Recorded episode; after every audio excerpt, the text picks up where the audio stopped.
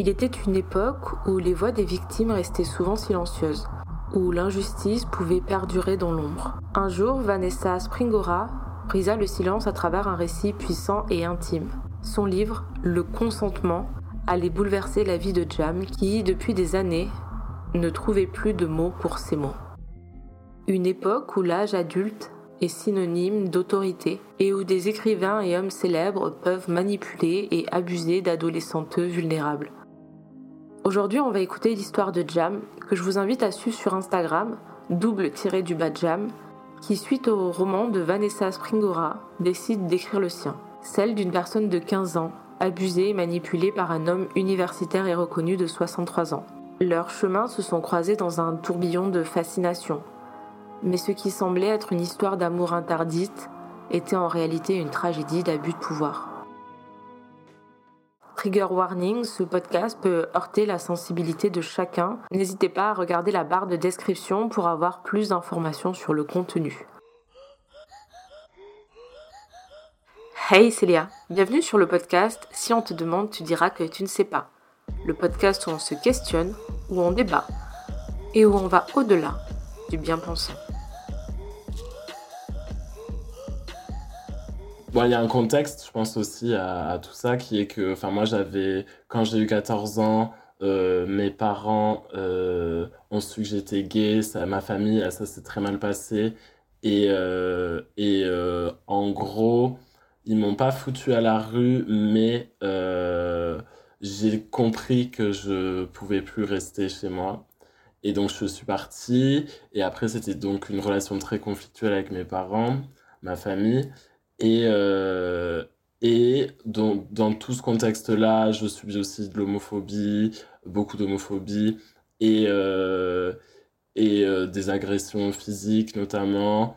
Enfin voilà, bref, je suis dans un, un bon concon de, de, merde à ce moment-là. et, et je rencontre donc cet homme dans une asso. et et donc, euh, enfin, moi, j'allais dans cet assaut pour euh, rencontrer d'autres personnes euh, LGBT. Et lui, donc c'était à l'université. Et lui, son bureau était juste à côté de, de, de, là où on se retrouvait pour l'assaut, en fait. Et donc, moi, là, j'avais j'avais 15 ans. Et petit à petit, il est venu vers moi. Et il m'a demandé, enfin, je sais plus, il me posait des questions, mais Enfin, c'était un. Je me souviens plus très bien, mais c'était assez banal. Mais en même temps, je me disais déjà, ah, euh, ah il, est, il est drôle. Euh, il, est, drôle, ce, ce petit prof. Euh, enfin, ce petit vieux prof. Et, et, voilà. Et au fur et à mesure, il m'a invité à boire un café chez lui. Et enfin, avant ça, il m'a beaucoup parlé par message. Il me disait que c'était pas cool parce que quand on se voyait à l'assaut, on pouvait pas discuter euh, euh, ensemble et, et euh, on pouvait pas vraiment discuter. Et puis il avait peur de ce que pouvaient penser les gens aussi. Et, et du coup, il, à force de. Je pense que ça a duré quand même un petit temps, parce que j'avais un peu peur d'aller chez lui seul pour boire un café. Et donc, au final, je suis allé le retrouver. Et en fait, ça a été. il m'a fait déballer toute ma vie et euh, notamment toutes mes, tous mes, euh, mes traumas, quoi, globalement. Et, euh, et donc, en fait, je me suis directement trouvé dans une position ultra vulnérable où, en même temps, je me disais, ah, mais c'est génial, quelqu'un qui, qui m'écoute enfin, enfin, quelqu'un qui me pose, qui s'intéresse à moi. En plus de ça, un prof de fac qui, en parallèle, est aussi, enfin, écrivain, moi j'étais déjà intéressé par euh, tout ce qui était écriture et tout. Donc, euh, enfin pour moi, ouais, c'était, c'était qu'on s'intéresse à moi de, et quelqu'un comme ça en plus, c'était déjà super quoi. Il avait quel âge? Il a, ah oui, pas, je l'ai même pas dit, oui, 63 ans. La chronologie, enfin c'est un peu, j'ai pas trop de, c'est un peu vague mais bon, globalement, je suis resté trois ans et demi avec lui, officiellement. En fait, il a... moi, quand je l'ai rencontré, j'avais un copain. Et, euh, et donc, euh, enfin, j'avais pas. Lui, je savais déjà qu'il voulait une relation amoureuse avec moi, mais, euh, mais pour moi, c'était mort. Et puis, enfin, même, puis l'âge aussi, c'était un. Enfin, moi, j'avais pas envie, quoi. Et, et au fur et à mesure, il me. Enfin, il me dit un peu des trucs qui étaient obvious pour lui parce qu'il me dit. il me disait que mon copain allait me, me quitter euh, parce qu'en fait, il avait compris que mon copain, il était un peu plus âgé que moi, mais pas beaucoup plus, mais lui, il devait avoir 17-18 euh, ans. Et lui, il avait un peu intellectuellement, comment, euh, culturellement, enfin, un, un truc où il, il, commençait à être un peu plus formé. Et donc, en gros, il me disait, mais toi, t'es un gamin, tu, tu, tu vas plus l'intéresser, il va te larguer. Et euh, c'est ce qui s'est passé. Donc en plus, c'était un peu genre la prophétie se réalise. Euh. Donc oh, je pense que 3-4 mois après, je, je craque et, euh, et je lui dis que je veux bien qu'on sorte ensemble. Et avant, il y avait déjà eu des trucs où en gros, il me faisait des blagues tout le temps de cul, sur le cul. Et c'était tout le temps... c'était, enfin, c'était toujours de l'humour en fait, mais mais de l'humour euh, déguisé euh, pour, euh, pour avoir un enfin, avec un but, quoi. Et, et donc, c'était souvent, il me disait, bah, si tu veux être sauvé, faut sucer. Et, et beaucoup, beaucoup de choses comme ça. Et enfin, oui, il insistait tout le temps sur le fait que, que c'était lui qui allait me sauver et que moi j'étais rien sans lui et que, et que voilà, enfin, si, puis j'étais un échec scolaire aussi, donc il, euh, il, voilà, il me promettait aussi de, de, de, m'accompagner là-dedans. Moi, j'avais envie de, de, de, lire, de faire des trucs dans la littérature, et donc il me promettait de, de, de m'amener vers ça. Et, euh, et, ce qui était vrai en même temps, parce que dès à partir du moment où j'ai commencé à passer du temps avec lui, mes résultats ont décollé, et enfin voilà, j'ai commencé à à plus euh, prendre confiance en moi au niveau de mes études et tout, mais au détriment de pas mal de choses. Et du coup, vous êtes mis ensemble, t'avais 15 ans et lui 63, c'est ça? C'est ça, on a ouais, euh, 15 ans, ouais, moi j'avais 15 ans, lui 63. Socialement, c'était c'était impossible en fait, parce que... En fait, j'en ai parlé à des amis au fur et à mesure, mais en fait, il a, il a très bien, euh, même si j'ai eu quelques réactions euh, négatives, toutes les personnes qui ont eu des réactions négatives, euh, je les ai virées de ma vie. Il y a quelques potes que je n'ai pas virés parce que c'était des amis très proches et, et, voilà. Notamment une amie qui, tout le long, m'a toujours planté des graines un peu. Euh, Mais oui, par, ben, par, exemple, mes parents ne savaient pas. donc pendant. Ben, j'ai attendu d'être majeur en fait pour, pour leur dire que, que j'étais en couple avec cet homme-là. Mes parents, ils étaient un peu contents presque du coup de, mon père, il me disait un peu, ah, mais au moins maintenant, euh, enfin, grâce à lui, t'as as travaillé, quoi, en fait. il y avait un peu un truc euh, bizarre. Alors, en fait, on est resté officiellement trois ans et demi ensemble comme un couple, euh, donc couple exclusif, couple assez exclusif avec euh, des, trucs où en gros on draguait ensemble euh, d'autres jeunes. Il, a, il a quelque chose où il utilise en fait les autres d'autres jeunes pour attirer plus de jeunes en fait à lui. Et euh, même moi, moi c'était un peu ça aussi. Enfin, c'était, il me montrait aussi plein de puis s'entoure que de belles personnes globalement physiquement, enfin qui qui sont dans les standards. Enfin voilà, il y a un peu tout ce jeu ouais de, de de séduction et, et en même temps c'est lui qui est toujours au centre et qui, euh, et qui se rend essentiel à, à, tout le monde en fait. Enfin, il y a une sorte de mini-secte en fait qui se crée autour de lui. Je, suis resté euh, trois ans et demi officiellement parce que avec lui parce que euh, en fait après c'était plus je l'ai quitté mais, euh, mais c'était toujours un peu comme euh, mon père, en fait. Enfin, c'était à la fois mon, père, euh, avant c'était mon, enfin, mon, amant, mais en même temps, enfin, c'était trop bizarre. Au final, quand je l'ai quitté, on était quand même ensemble parce que j'étais toujours sous son emprise et, et on continuait de partir en vacances ensemble. et il avait un, une, toujours, ouais, toujours du pouvoir sur moi et sur mes actions. ben moi, par exemple, je voulais arrêter la, la fac, ça me, ça me plaisait plus. Et, et, et, lui, il me disait que j'étais une, une merde de vouloir arrêter la fac, etc. Enfin, et donc, j'avais continué au final. Et après, quand j'ai vraiment arrêté, euh, aussi là, ça a été un déclic euh, parce que du coup, je lui ai dit que j'arrêtais mon master, etc. Et euh, là, il m'a encore dit que j'allais rater ma vie, que, que j'étais une merde. Et il me l'a dit ça pendant tout, tout l'après-midi. Et, et après, déjà là, il y a eu plein de fois où plein de petites choses qui ont fait qu'au final, je me suis dit, mais non, en fait, c'est ça pue la merde. Moi, c'est là vraiment la question. Genre, toi, l'écart d'âge, ça te posait pas de problème?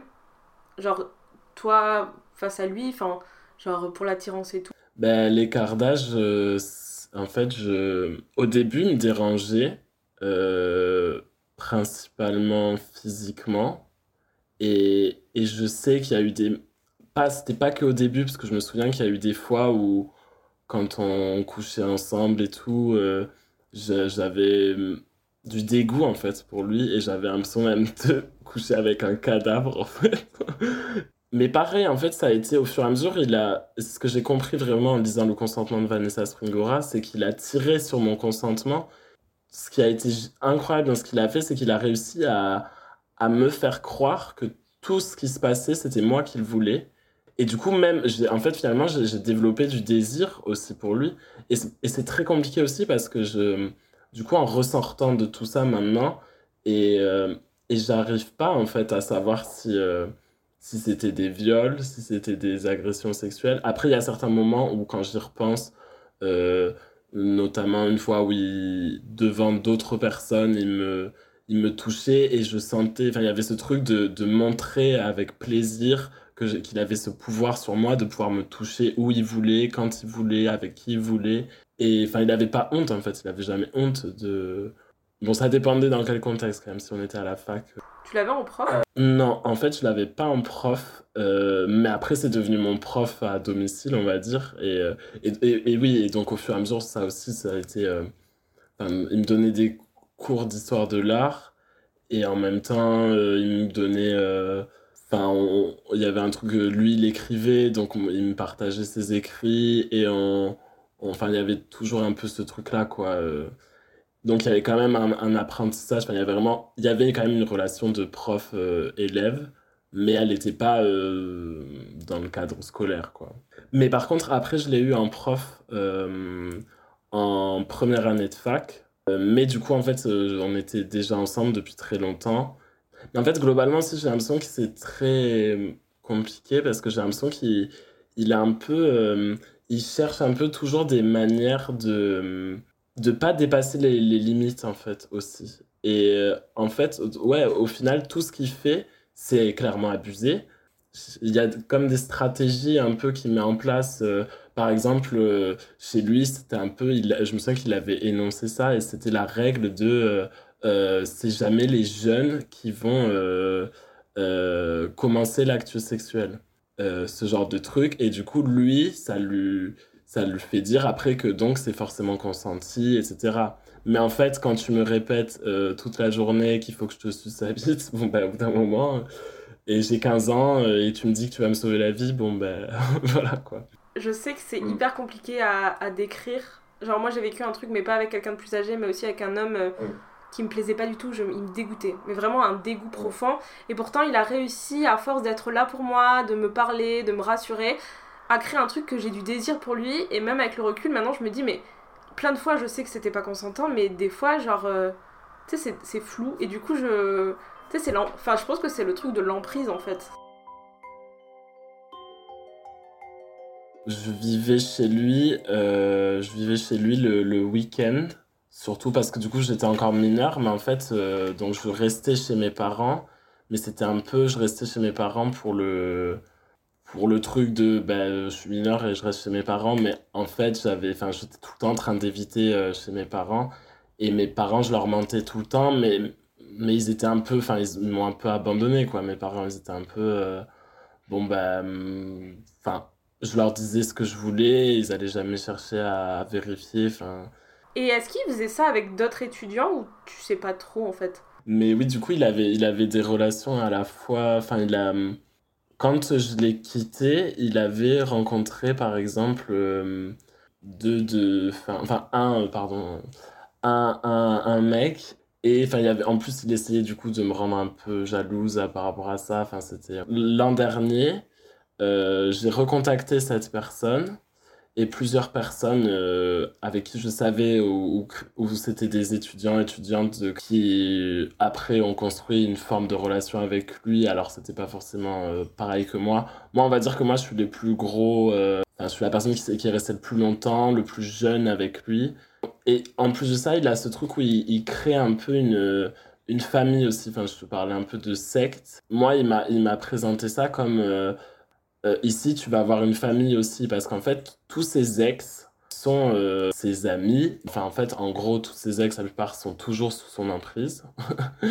Par exemple, moi, j'ai un ami que j'ai gardé de, cette, de cette relation, enfin, qui est donc un ex de, de cet homme-là, qui, lui est toujours un peu en contact avec lui. Lui, il l'avait rencontré donc euh, quand il avait 16 ans. Euh, c'était pas son prof, mais il l'a rencontré quand même à 16 ans. Et c'est quand moi, quand je l'ai rencontré, il avait 35 ans, ce, ce, ce mec-là. Donc, en fait, c'est quelque chose qu'il a vraiment reproduit toute sa vie. Et euh, enfin voilà quoi, c'est un pédocriminel, euh, un vrai de vrai. Enfin, il a, t'as rencontré des gens de sa famille, des gens proches, ou c'était juste des ex quoi? Hum, alors, c'était que des ex. Euh, bon, après, déjà, euh, vu qu'il était très âgé, euh, ben, ses parents étaient morts déjà. donc, j'ai pas, j'ai pas rencontré, j'ai pas rencontré tant que ça son entourage. Il y avait sa sœur qui, enfin, que je savais, donc un de ses ex notamment, enfin, plusieurs de ses ex la connaissaient. Moi, je l'avais jamais rencontré. Et après, il était, non, enfin, il était principalement entouré, de, de, de gens, enfin, de très jeunes, quoi. Enfin, en gros, c'était, euh, après, moi, j'étais vraiment la plus jeune, mais ça allait de, euh, on va dire, euh, bah, du coup, 15 ans pour moi, à 25 ans, mais 25 ans, c'était un peu la limite, qui disait pas, mais, mais c'était clair que, c'était ça, quoi. Tu t'en es sorti comment? Enfin, de ça? Euh, ben, Ça a été très dur de, de m'en sortir parce que je. Enfin, j'arrivais pas. Enfin, j'avais une voix dans la. Enfin, au final, ça a duré 7 ans, du coup, 7 ans où j'étais sous son emprise et euh, ah, j'arrivais pas à me dire que c'était vrai. Enfin, je. Pour moi, c'était toujours celui qui m'avait sauvé euh, la vie et, c'est tout, quoi. Et, de voir plus que ça. Après, c'est, voilà, je pense en en parlant vraiment un peu plus, euh, ben notamment avec euh, un de, ses ex, où euh, à un moment on a, on a discuté et on a passé plus de temps ensemble. Et en fait, à force de discuter, voilà, on a quand même commencé à, à balancer des trucs de, de violence diverses et variées et à se retrouver là-dessus. Et donc, enfin, en fait, ça a été plein de. Il n'y a pas eu d'éléments déclencheurs d'un coup, quoi. Ça s'est vraiment fait doucement. Et, et après, de s'en sortir, bah, pour moi, ça a été vraiment de lui, de lui dire clairement que je voulais plus aucun contact avec lui. Donc je lui ai envoyé une lettre et j'avais encore la, pour dire que j'étais encore sous son emprise, j'avais encore la clé de chez lui et, euh, et je venais encore euh, chez lui. Euh. Et donc là, j'ai je, je, j'ai déposé ces, ces lettres, la, une lettre et ses clés dans, dans sa boîte aux lettres. Et je lui ai dit ciao.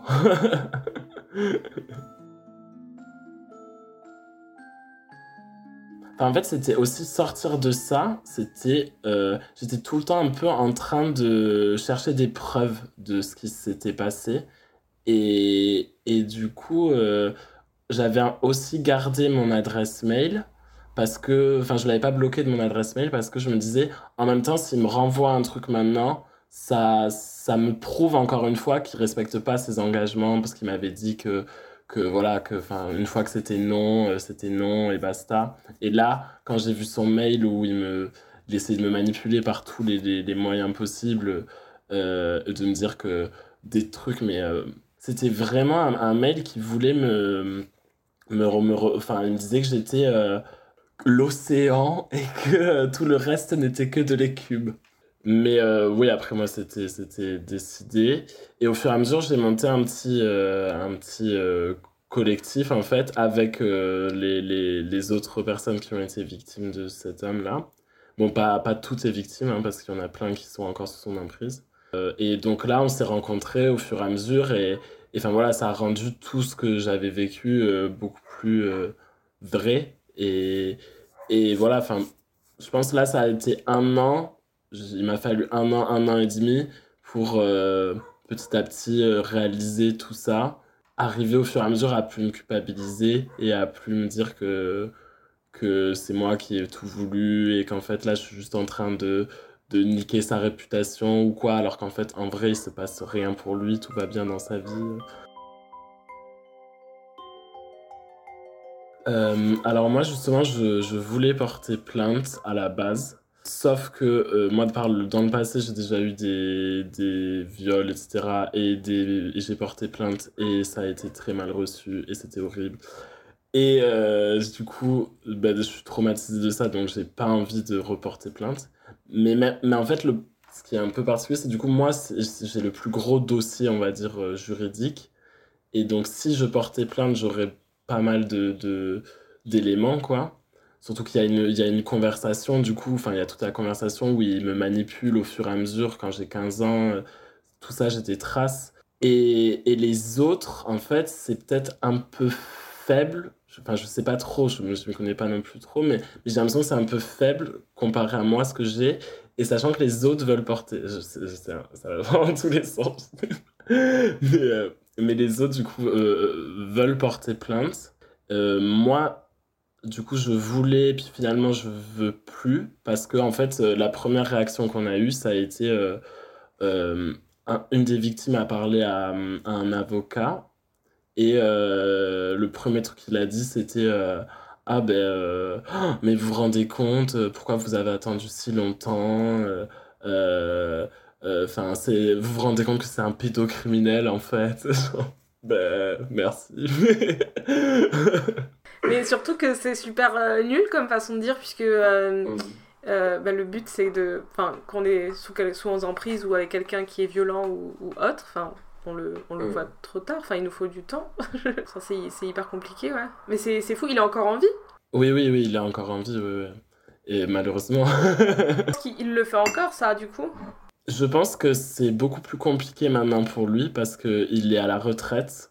Et, euh, et, donc, il a plus cette, ce pouvoir euh, euh, que l'université lui donnait.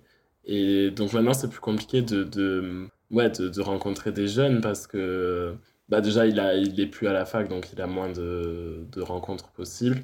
Et puis, c'est plus. Parce que c'était un, un, prof ultra respecté, tout le monde l'adorait. C'était vraiment le prof trop fun qui fait des blagues de cul en cours, trop drôle.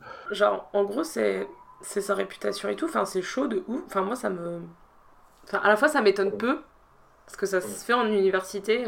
Nous, euh, cette année, on a eu tout un, truc là-dessus de oui, il y a des profs euh, qui sont moyens et si jamais ça vous arrive. Euh, enfin, ah voilà. Enfin, il y a des profs qui se battent pour que les profs qui ont des soupçons de voilà. Mais c'est vrai que c'est fou qu'il ait pu euh, faire sa vie tranquille euh, comme ça. Et des gens devaient être au courant en vrai. Mais euh, oui, il avait un, collègue de fac aussi qui était en vrai souvent avec nous, en fait, qui buvait des pots avec nous. Et, et, lui, il savait très bien ce qui se passait. Mais il y avait plein de gens qui savaient très bien ce qui se passait. Mais justement, c'est aussi le ce qui fonctionne dans ça, c'est la culture de la pédocriminalité et comment. Ça, c'est ce que j'ai compris aussi en lisant des trucs après la, la, toute la culture dominante et euh, élitiste et donc universitaire aussi, euh, elle est à fond dans la pédocriminalité. Enfin, c'est euh, tous les, les Sartres, les, les Beauvoir, tous, les, enfin, tous ces écrivains. Enfin, il y en a plein, plein.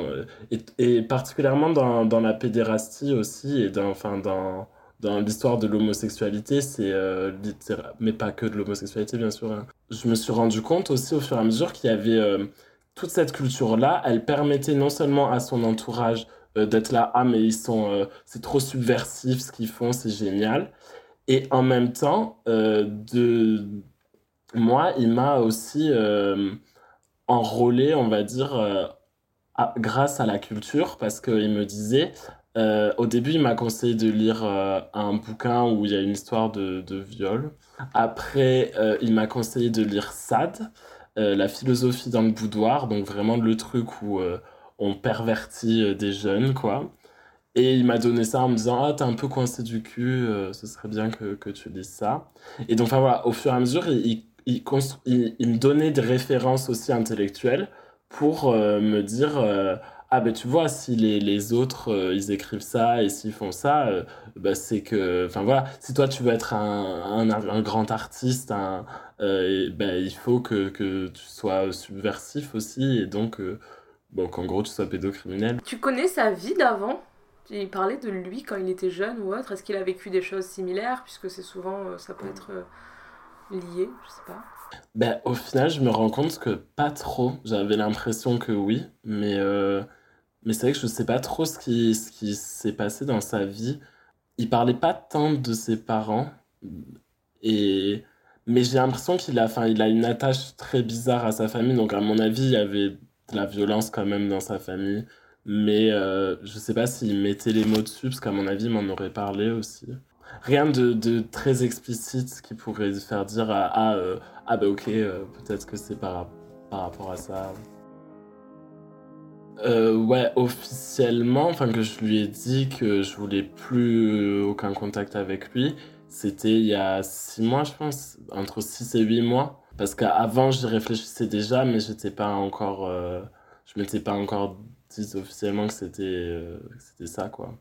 Et là, comment je me sens, euh, ben j'ai envie de justice quand même, mais mais pour moi, la, justice euh, telle qu'elle est euh, actuellement, euh, c'est mort. Et en fait, je, je sais que si je me lance dans ça, dans un procès et tout, enfin mentalement je, je, survivrai pas. Je je vais péter un câble. Puis si c'est pour entendre des phrases tout le long de qui te font comprendre discrètement que c'est ta faute non merci. Mon moyen de d'exprimer tout ça bah, déjà ce témoignage aussi euh, qui vraiment, euh, je pense, va me faire beaucoup de bien.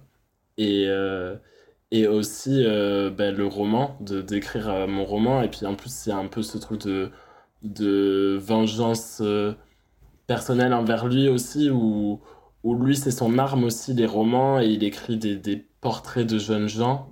donc, des, voilà, enfin, lui, il fait des portraits de pédocriminels où il, s'imagine baiser avec des jeunes, quoi. Et, et enfin voilà, et moi c'est plutôt justement je veux de contrer ça et en même temps de, de, de faire son portrait à lui. Mais voilà, pour moi c'est le moyen de, de, de, bah, de me faire du bien et puis d'avoir une forme de justice. Genre moi je fais des tables rondes sur les violences conjugales et euh, c'est toujours les mêmes histoires. Et même il y a des femmes qui viennent et qui se mettent à pleurer en plein milieu et qui découvrent qu'en fait euh, elles pensaient qu'elles étaient exceptionnelles et qu'elles découvrent en fait elles vivent la même chose que d'autres mm. femmes et qu'en fait elles vivent de la violence. Mm que j'ai découvert une petite mécanique chez moi, du, coup, qui est quand même où euh, je vais toujours vers des mecs plus âgés. Et j'ai ce besoin de, euh, de, de, bah, ouais, de trouver un peu un, une sorte de daddy à tous les coups. et, et, du coup, en fait, quand je me suis rendu compte de, de tout ce qui s'était passé avec cet homme-là, j'étais et je suis euh, en couple avec un homme de 40 ans actuellement. Et, euh, et, du coup, je me suis dit, putain, mais en fait, je suis en train de, de refaire le, le, même truc, c'est quoi? Et après, j'ai dû du coup vraiment remettre, en fait, j'ai tout remis en question à ce moment-là parce que je me, voilà, j'avais plus confiance en moi, en fait, j'avais plus confiance en ma capacité à, à voir euh, le, le, vrai du faux, à faire confiance aux autres, à me faire confiance à moi. J'avais plus d'identité, enfin, ouais, j'avais plus avoir d'identité, de, de plus savoir quelles étaient mes qualités ou mes défauts. Enfin, ouais, c'était un peu le, vide total, quoi. Et, et du coup, j'ai beaucoup bah, remis en question euh, mon, mon, partenaire aussi. Et, euh, et, euh, et je pense qu'en fait, au début, je, c'était un peu. moi, je voulais revivre un peu la, la même chose quand même. Enfin, je voulais quand même toujours quelqu'un qui me sauve. Et du coup, on a commencé notre relation avec une dynamique un peu quand même de de ouais euh, d'autorité un peu et moi enfin un, un, truc où tu sentais la différence d'âge quoi et euh, et au fur et à mesure enfin là là maintenant c'est cool on a on a réussi à, à dépasser ça. bon, après, il y a des, des petits trucs, mais on arrive toujours à en parler. Et, et voilà quoi. Et puis le fait d'avoir l'exemple de, de, de, mon ex, entre guillemets, aussi, ça permet de, de, enfin, voilà, de, d'en parler constamment en fait aussi. Quoi. Puis bon, euh, c'est dur euh, de se déconstruire euh, dans nos schémas toxiques. Hein. On en a tous. moi je sais que j'ai des trucs toxiques dus à mon éducation et.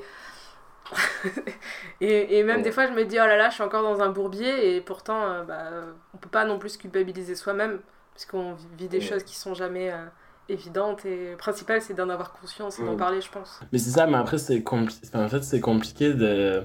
parce que j'ai l'impression euh, du coup maintenant quand je parle je, je, je parle de, de, ma relation avec mon copain actuel euh, ben en fait j'ai l'impression juste d'avoir en face quelqu'un qui se dit ben en fait t'es encore retombé dans le même truc et je vais pas te le dire parce que mais j'ai toujours cette peur-là. Et du coup, j'ai tendance à, ultra justifier, mais je me dis que si je justifie encore plus, c'est encore plus euh, euh, bizarre.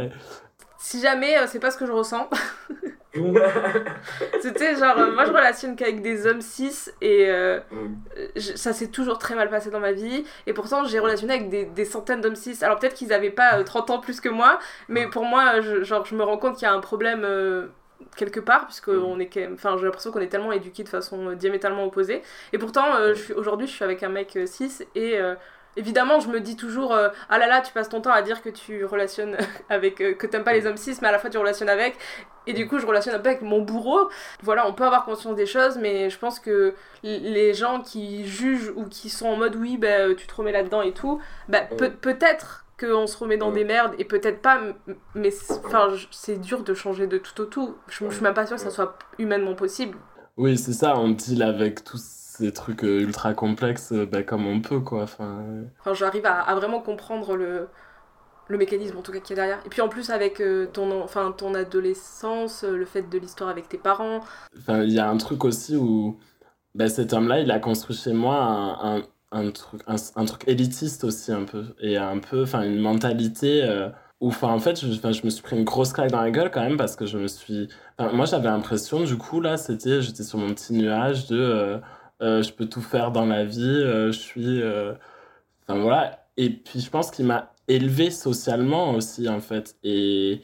Et du coup, c'était, enfin, c'était perdre tout ça aussi, et en même temps, pas vraiment, parce que j'avais aussi intellectuellement, j'avais avancé, mais, et du coup, j'ai rejeté aussi enfin, tout, tout ce qui était universitaire, par exemple. Enfin, ça me dégoûtait et je, c'était de la merde et je voulais. Enfin, ouais, c'était vraiment. Il fallait que tout change, quoi, aussi. Et... Quand t'as 15 ans, enfin, ton cerveau, il est en train de se former, t'es pas du tout. Euh, enfin, du coup, il, il, il, est venu en toi et en fait, c'était comme un père qui t'a modelé euh, d'une façon très incestueuse. Enfin, il avait l'ascendant sur toi de tous les niveaux en fait. C'est impossible que tu puisses t'en sortir. Enfin, c'était impossible que tu tombes pas dedans en fait.